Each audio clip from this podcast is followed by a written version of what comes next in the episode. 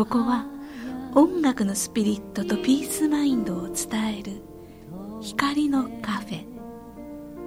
ウォンとはるかのムーントークカフェ。こんばんは大水さんです。こんばんは武田遥です。はい。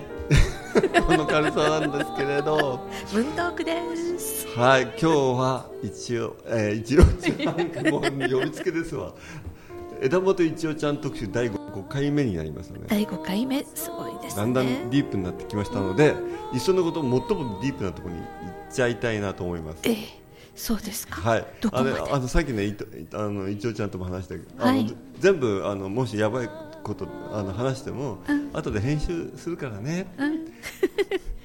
いくらでも話して。そう、もう心置きなく あの世の中的にあの、このこの今後一応ちゃんが あのあの誰かに怪しい目で見られない。かもしれない、見るかもしれないみたいな、かもしれないけどみたいな話をね、一応ちゃんにちょっと突っ込んでね、こう掘り下げてみたいと思うので、実はね、さっきえ？っていうような話がちょっと出たのでね、今日まあ13日の金曜日ですからね。ちょっと待って、ちょっとそれとは違うと思いますけれど、だって7月13日金曜日ですよちょっとまだ今日はお酒まだ入ってませんからね。はい。はい。あのー、一応ちゃん、笑ってばっかりいないで。はい。一応ちゃん、はい。一応ちゃんはやっぱりこういろんな意味でそのまあ世の中的にこうなんていうのすあの決してそのスピー系な人だというふうにまあそのなんていうのこのテイストはあの分かると思うんだけどその要するにスピ系の人から見ると一応ちゃんはスピ系だって分かる。あすぐ分かる。まあそうですね。ね わかるよね、うんうんでもあの普通の人から見ると普通の女性に見える。よよかった。よかった。よかったよね。怪しく見えなくてよかった。ででも実を言うと、あまあ、やっぱり僕たちから言うと実を言うとバリバリなんだよね、まあバリバリじゃないかしらですか？ああ知らなかった。だから僕はだから、あのあの関野綾子さんとかね直樹さんとのバシャール綾子さんね。ね、あのお付き合いの頃からあの知ってるのだけど実を言うとそのよりも前に、うん どどどどうなんでまあこうなんていうか世の中にはこうこう今僕たちが見てる三次元の世界っていう、まあ、よくこう感じることもできるあ触ることもできる世界があって、はい。それとは分からない、まあ、感じることでしか分かることができない世界が、まあ、あるかもしれない。まあ目には見えないけれども確実にという。そういうものを意識し始めたっていうのは何そう歳ぐらい？なのそれさっきね自分なりに辿ってみたら、うん。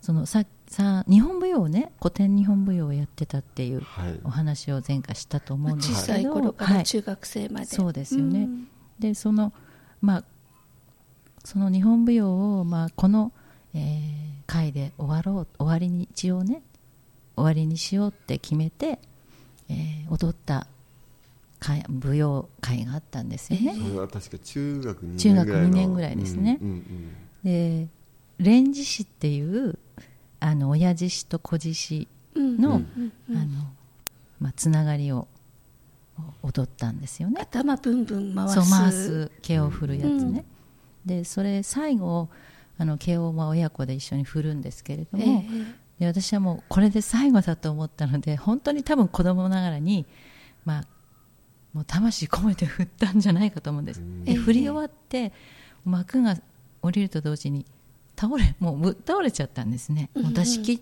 ちゃったんだと思うんです。よ、うんうん。であの初めてそういうことをそういう感覚経験をし。た。で全部出し切って何ももう完全に頭の中も空っぽ。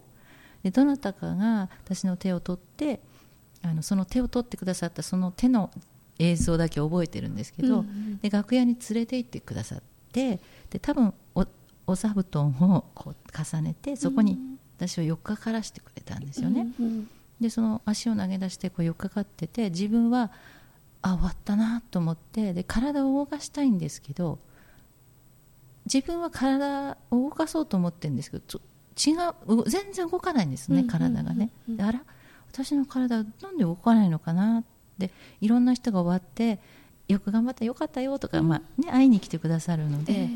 あの母がこう後ろに立っててご挨拶に来てくださってるのに私がずっとこの状態なのでなんでちゃんとねご挨拶しなさいとか後ろで怒ってるんですよ、うん。怒ってるとかいうか、まあ、ちゃんとしなさいって言ってるのに、何にも反応ができないんですね、うん。でそのなんでしょうお怒られるエネルギーってこの胸のあたりにこうグッこうグッってくるようなものがありますよね、うん。それがこうスースースースー風穴が開いてるみたいにそれがこう出ていくうんあれなんかそれ出ていってんなと思いながらあら私手も動かないし顔も動かないけどってなんかちょっと違うところから自分がでも体にもいるんだけどいない不思議な感じ上から自分を俯瞰して見てるんじゃなくて、で体の中に今いいるんだけどもあらどうなんだろうスースースースーこの母が言ってる言葉がこう胸からスースーこう抜けていくんですよ。抜けていくな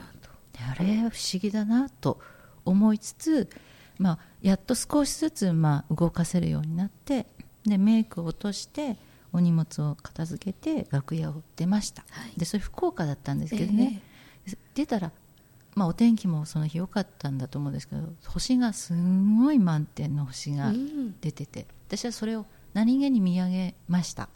そしたらあの、まあ、星はいつも見上げてるんだけれどもなぜかその日その星がすごくなんか特別な星に見えて特別な星に見えた、うんそれでこう不思議な不思議なんですけど目とか耳の穴とか変な話鼻の穴とか口に星がバーってこう体の中に入ってくるえー。ような感じがしたんですね、うんうん。でずっと星のこう海の中にこう自分がこう包まれてしまった感じで,、ん。で涙がもう悲しいわけでもないんですけど涙がどんどんどんどん溢れちゃってで何が起きてんだろうと思ったんだけれどもでもすごく、まあ、心心地いいというか初めてうまうまく言葉にならないような感覚だったんですよ。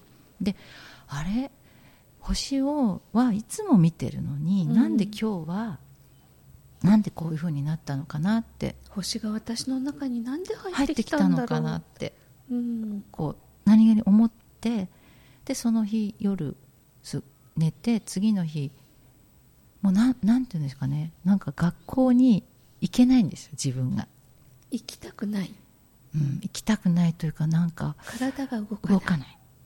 でそれがに何日か続いてで自分が怖くなっちゃったんですよ、もううんううんん、どうしたらいいんだろうって、うんうん。こんななんかこのままじゃ私どうしちゃったんだろう社会復帰できないじゃないけど。うん。そういう体験があって、えーでその頃に最初の頃の話につながるんですけどおばがあの一応ちゃん、まあ、私のそういう異変というかに気がついたのかおばがちょっとその宝塚と SKD とかあるから見に行ってみない？って言って誘ってくれてでまあ自分が自分を見見失うとも違うんですけどなんかその自分の中に何かを大きい変化が起きていることを自分がどう対処していいか分かんない受け止められないから何かやんなきゃってうん思っていたところに目の前にまあそういう宝塚というものが目標がまたできて、うんそこに自分をなんていうか全身 全霊を今度は宝塚に向けたっていうことがあったんですけど、ええでも今から思うとその星が自分に入ってきたその体験がなんかこう説明つかないんだけどすごく私の中で初めて体験したあの見えない世界見えない世界というか、うんうんだけども体体験してしまったうん。あの出来事だったかなって今思うと振り返るとそこからハテナがはハテナというんですかねもう始まっってるんですよね。その星が入ってきた時のうん。自分の感覚って何かありました？あのね全部が、全部が一個みたいな感じ。ワンです。ワンワンネスっうん。ていう感じ。だから体体はあるんだけど体もその星も一緒？一緒？ああたほ私たち朝はあそこから来たのか来たのかなっていうかって思ったんですよね、うんうんでそれからしばらくしてなんかえさ NHK 教育テレビ？今教育教育テレビって言わない？E テレ。E テレ？うん。を見てたらなんか学者さんがあの人間の体は星のかけらと同じものでできてるって、うんあのうんちゃんと科学的に言ってくださった、おっしゃってて。うん。ああそうかってすごい本当にそうだなって思ったん納です。得し納得しました。そそれそのことが今でもあの、まあ、自分は今そのその時と同じ状況にはいないんですけどだから思い出す感じではあるけど、でも残ってる感覚もあって、でいつか自分はそのそういうところへ、まあ、帰るっていうか、またワンネスのところに帰っていくと、のかなって、うん。漠然と思う。今日この頃です。この頃で。素晴らしい丸々。体験はあそれいやでもねこれをねちょっとこううんおかしいでしょ、うん。やばいです。やばいでしょ？やばいんですよ。やばくないよ全や然。やばくないですよ普通ですよ。でも私だからやばいなと思ったんだけどそのちゃんとした学者さんが、あの人間の体は星のかけらと同じものでできてるってほら言ってるじゃない。だからそうなんだって。ちょっと自分を正当化。ほらやっぱりね。と私は間違ってないほらねほらねでそこそれを聞いて初めてあいや本当はそういう話もあるんですよとか言ってちょっとお話したりすることにはねつあのなりましたけど、その後どうなっていきました？さらに精神世界の方に歩んでいったのかしら、途中ちょっと抵抗。抵抗というか。いやもうだから宝塚にとにかく自分を置いてうん。自分を鍛え直して、うん。うん、なんかこうしっかりしなきゃって。目の前のことしっかりやるんだと。多分それがもうちょっと今だったらうん。違ったかもしれないんですけど、うん。あの当時もううん十年前なので、うん。あまりこう世の中がねスピリチュアルなあそうですよね。ないじゃないですか、まだ波動という言葉まも今はもう自然に出て、うん。ね。オーラとか波動とか、でもその当時ないから何が起きてるかよくわからない、うん その時のさその体験っていうのはさ、すごい、まあ、ある種あ僕たちはその一つの至高体験うん peak experiment って言ったりするけれど、やっぱり初めて体験した人はある種のそのその時はすごい幸福だったりもう幸福感だったり、もうエクスタシーだったりはするんだけれど不安もその後すごい不安だよね。その不安にどう対処していたっていうかあ誰もりそのなんて導いてくれる人いないじゃないね大体。そそうですね、ん。だから相談なん何が起きたのかもわからない。しそれが自分にどう影響しているのかも何も説明もつかないし、ただ体験したっていうことだけはあるんだけれども、そうそれを共有する人もいないし、はい。そのそうですね先についてうん。導いてくれる人も、何うん。どういうことが起きたんだよって誰かに言ってもらいたいっていうか説明してもらいたいけど。ねうん、本当に説明してくれる人誰もいないもんね。誰もいないうんそうですよね、うん。ね本当的にそうだ。不安だったと思うけれど、うん。ただでもそれでただ不安なだけだから。すごいさっぱり、でも本当にあのだからその途中はねそれはどうしてなんだろうとか思ってましたけどある時からただそれがあるだあっただけっていうかまあ、うんなん。なんただあるだけあるだけそう、もう圧倒的な体験だしその体験が自分の人生を本当に180度ぐらい変えるんだけれど、でもそれ説明つかない。つかない。よね、よくわかる。それであの何でもないの？実は何でもない本当に、えほそうなんです。だから最終的にはあったそういうことがあったという事実があって、まあ、それでいろいろ体験したけどそれで実はどうですっていうことではなく、うん。いや素晴らしいね。でも素晴らしいですよね、うん。これで道間違ってね、お告げをもらいましたとかね、ちょっと待って。なっちゃうとね、ちょっとね、怪しくなって、日常生活ね、逸脱しますけど、よかったよかった。いやもうもう してるしてるかどうかわかんないじゃないですか。もうお友達がいしてなくなっちゃった。友達がいる。そうだよね。そういう意味ではね。まともに。まともに割と？割と？割と？はい、はい。でまあそんなこんなでその後僕がさあの枝本一夫ちゃんを紹介してくれたのはあの某あのバシャールの翻訳者である、あの関野直樹さんなんだよね実は。そうなんです。そうなんです。そうだったんですか？そうなんです。だから、まあ、それでスピリチュアルな世界に そこからね開いてうん。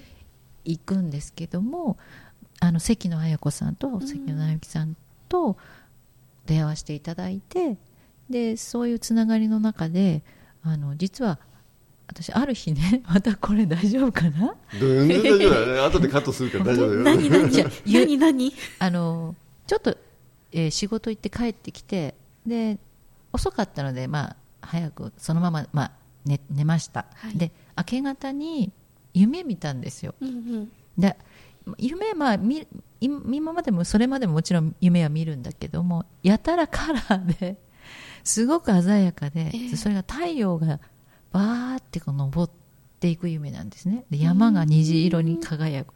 であまりにもそのなんだろうとっても綺麗だし、うん。インパクトのある夢だったので、ええ。朝パッと起きてあら？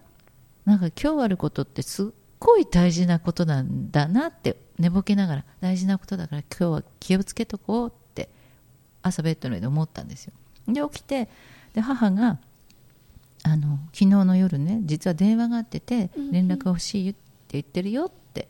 でそれをあの電話くださったのはその関野綾子さんと直之さんのマネージメントしてらっしゃる方だったんですね。ええでバイト先その頃ちょうどアルバイトをしてたんですけどまだアルバイトで生計立てて、はい。うん。でそこに行ってそのマネージャーの方に電話をしたんですよ。ええ。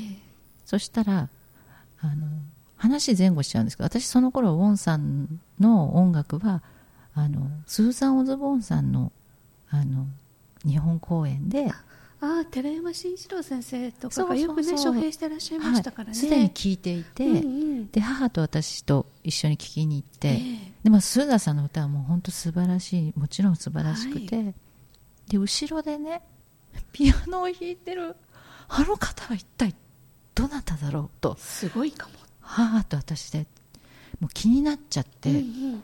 でコンサート終わってもあのピアニストの人の CD を探そう、うんうんでもどこにもわ見つけることができず、うん。あのすまあ、お互いにどっかで見つけたら買ってきてねっていうことに話になっている状態で、ええ今のゆ夢の日になるんですけどええ。であのそのマネージャーの方がトークコンサートをやるんだと。うんうん。でえちなみにあのピアニストはウォン・ウィン・ツァンさんとおっしゃる方ですってええで「へーって思って「お手伝いしてくれませんか?」「はい行きます」ってもう一言、もう承諾。でもうウォンさんのうちにリハーサルに行くってことになったんですね、あうん、でね実はその お店、らはい、えーバイトをしていたお店今はちょっともうないんですけど、うん。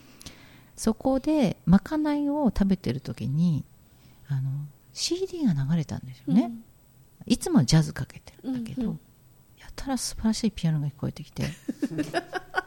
あれ？ちょっと待ってよ。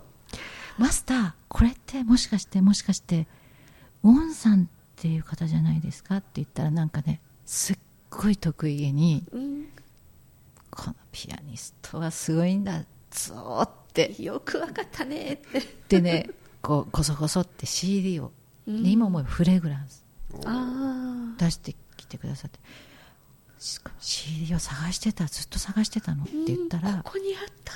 あこれはね僕のね20年来の友人がプロデュースした CD だよって。えなんでここにあるの？でいや何枚かあるからじゃああげるよってうわいただいたお店なんです。もうこのねなんかどっから話していいか分からないけどそういうふうになっっていてでマスターにウォンさんのお宅にリハーサルに行くことになりましたってそ報告したら「なんでだよずるい。いいないいな」って言われたぐらい、うん。まあ、だからその頃不思議なそういうことがつながってでウォンさんのお宅に初めて里和ミュージックにお邪魔して、そうかそのマスターはあのプロデューサーさんとつながってたんだ。そうなんです。音も20年来の20年来でそのプロデューサーさんは実はギタリストだったんだよ。で僕とジャズの時代があって20代僕が20代の時にその人と岡田さんって言うんだけれど、あの一緒にデュエットやってたの、うん。ギター1本ピアノ1本っていうそういう活動してたりしてたのでで、まあ、その後別れてあのずっと僕の CD を作りたいって言ってくれてそれで一番最初に作った CD が「フレグランス」なんだよね、まあ、タイトルありありきだったっていそううお話でしたよね。そうそういう流れなんだな、やっぱつながってんだねやっぱりね。青い鳥は自分のお家の裏にいたってやつですね。まさかバイト先ではい。CD が出てまあ、くそうやっぱるとはってり一応ちゃんともそういう形でつながってたもんね。そうですうねん。一応さんのすごいところってそういうシンクロのサインを見逃さない、ね、起きた時のその素晴らしい夢もあちょっと今日気をつけて一日過ごそうと思われたりねとか。そういうの素晴らしいね。ね。感性が、うん。ありがとうございます。でも本当にあのこうぽーっとしてるんでねえっと見の他にもいっぱい見逃してることがあるかもしれないんだけど。いや必要なものだけがちゃんと聞いてるので。そうそうそうであんまりねこう何回も来るとさすがにね、これはちょっと素通りをしてないけどうんそうですね。はいどうもありがとうございます、はいもう随分とねいろいろ話してくれていやいやいやいや。その後いろんなね活動をそうですね。僕とするようになって僕もよくあのいちおちゃんを、まあ、あの僕の活動の中にねあの呼び入れてそうですね。作品でねうん。歌っていただいてますからね。で応援してもらってる、うん。よく覚えてるのがねあのクリスマスコンサートを僕あねー。父親のスナックバーでねよく毎年あのクリスマスにコンサートやってたんだけどその時にね、いちおちゃんが歌だけじゃなくてパーカッションで参加したりね楽しかったよね。楽しかったですね、うん。美恵子さんドラマーで。そうそうそうそう家族そうでね。そうそうもうね完全にもうファミリーバンドね。ねでも楽しかったですね。楽しかったね。うん。やっぱり過去性でね家族だったりとかうねん。そういうのあるんですかたんでしょうね。ねでもうこれから今はえー八木凛さんとバンドをはい。あの組んで、杉林明さん、うん。あのひまあ、広い川の岸辺といううんうん。あの久美子さんシャンソンのの久美子さんが最初歌われた久美子さん。はい、はい。ああるんですけど、えーそれをさ訳詞なさったあの八木林明さんと、トリオとかカルテットとかいろんな編成で、えーコンサート活動したり。もう3年ヤギンさんは、ねあのまあ、ケーナ奏者ではいやって、あーそうですか。えー同時にまあ作詞もされていて、はい。素晴らしいあの活動を、うん。ずいぶん長い間やってる人なんだけれど、あのまあ、えらいもって一応ちゃんが入るようになって何年,、何年になるかしらねもうえーと34年もにはなるかしらもう3年ぐらいになるというふうにね、はい資料の方には、で各地で、えーコンサート活動し、はい。されてますのでぜひね機会があったら、ねそのグループにもはい。ね、ぜひ聞きに行ってほしい、はい。アルパのアルパ。そうあのパラグアイという、うん。えー南中米はいの国の、まあ、ハーハープのことをスペイン語でアルパっていうんですけど、あのちょっと普通のクラシックのアルパよりは小ぶりなんですけれども、うん。とても華やかなね爪あの爪弾きをするうん。ハープすごいなんですけど。綺麗なあの、うん。すごいパワフルなパワフルですね。演奏される、はい。あの藤枝藤枝孝子さんってね、うん。本当素晴らしいハープ奏者なあのアルパ奏者なんですけど、うん。この3人は織りなす、ねあのサウンドぜひねた楽しんでほしいと思うんですけどね。ね。一応さんのホームページに行くとコンサートのご案内も、はい、ね、出てますもんね、はい。はい。そうですね。枝本一応、はい。で、えー枝のもとももっと元気の元気の元元に一番目の位置にあのこの世の世この世のよ君が言うのよこの世のよこの世のいいんだよねこの世はこの世ぜひあのーあこの世のよはこっちあ世だ君が代のよだ君が代の世はい君が代の世です失礼しましたはい、ヤギリントリオですねチェロのねあの、うんチェロ古山美さんというチェロ奏者の方と、アルパとウィズ・フレアマミはい。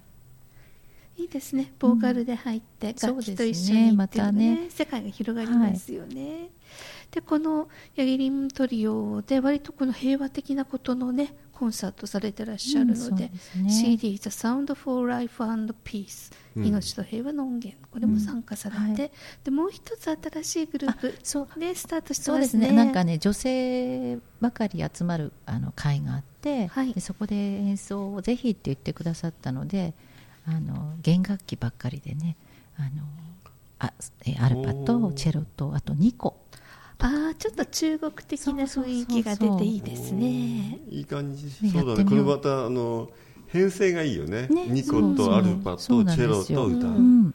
うん。ワールドワイドな、ね楽器が揃ったという感じですよね。そうユニット。このユニットはそのこれからどんどん活動するのかしら、ね、もし、まあ、本当今回初めてね、うん。あの6コン月のサートやってみるんですけど、あの譲り歌弓の弦って書いて譲りで歌。なっていうユニット名でちょっとえ初めて演奏してみようかあなとー楽しみです思ね。ってます。はい、はいもうこれからねますますあの活動されると思いますので皆さんぜひ枝本一郎ちゃんを応援してあげてくださいぜひぜひもう優しく温かいね、真摯な歌声にね、ありがとうご聞ざいます。く人の心って自然と開かれてはい、あのますから。はいもうね今日はちょっとやばい話もたくさん出てきましたけれどねこれからあの本当に欲しいをを体いっぱいにね、えーこう今度は外側に。外に星のね輝きを外にもね、ねうんと振りまいていただいて、はい。星屑をバーッとね散らしながら。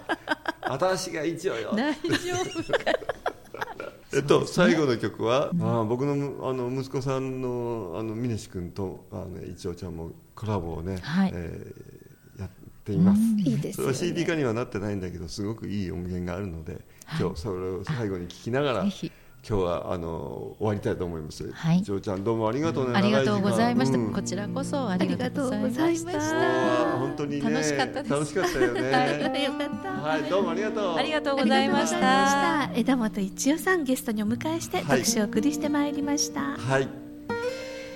ということで、うんお別れのお時間になりました、えー今日お送りした曲は枝本一代さんのアルバム「ふるさと」から「仰げば尊しはい。」ウォンさんバージョンと峰志くんバージョンでお聴きいただきました、はさて次回のオンエアは7月20日金曜日午後7時からの予定です。お相手はモーメンさんと、武田遥でした。はい、一応ちゃんどうもありがとうございありました。がとうございました。また来週。また来週。この番組への皆様からのご意見ご感想もお待ちしております。宛先はポッドキャストの添付テキストの記載にある宛先にお寄せください。ウォンとはるかのムーントークカフェ。この番組はサンドウェアブルームーンの提供でお送りしました。